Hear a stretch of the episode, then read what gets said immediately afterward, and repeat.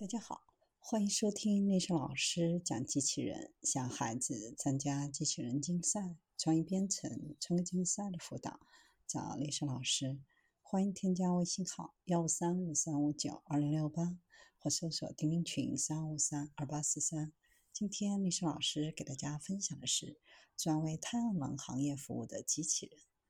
太阳能行业中，机器人技术其实已经存在了很多年。如果参观任何一个太阳能电池组件的制造厂，就会发现各种装成电池组、焊锡丝和密封背板的机械臂。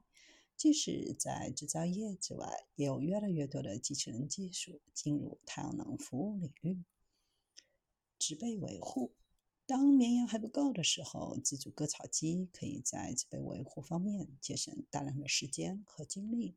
德克萨斯州某公司开发的割草机甲板，使用 GPS 和激光雷达，在太阳能支架的下方和周围进行地图绘制和修剪。这种割草机还可以在自己的扩展坞中快速充电，白天晚上都可以工作。还能够快速适应不断变化的环境，用多个传感器来确定自己的位置是否存在障碍物以及下一步要移动的位置。太阳能电池清洁，在中东尘土飞扬的地区开始使用太阳能板后，太阳能板清洁剂正在利用丰富的经验来扩大业务。自主机器人在固定倾斜和跟踪系统移动，以清洁面板而不用水。每个机器人都有自己的板载太阳能模块来充电。平台还会根据天气的情况和其他情况启动清洁工作，从而为太阳能板制定最佳的维护计划。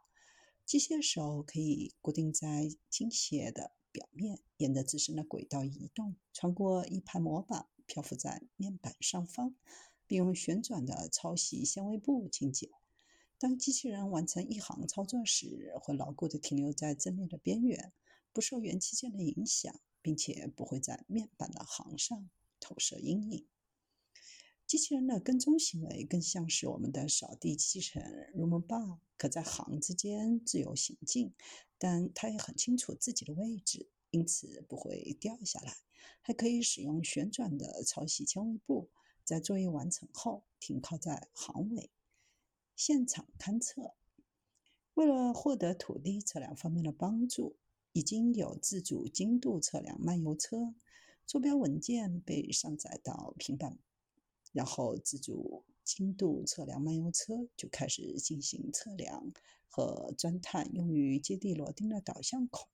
电池驱动的机器人每天最多可钻一千三百个导向孔。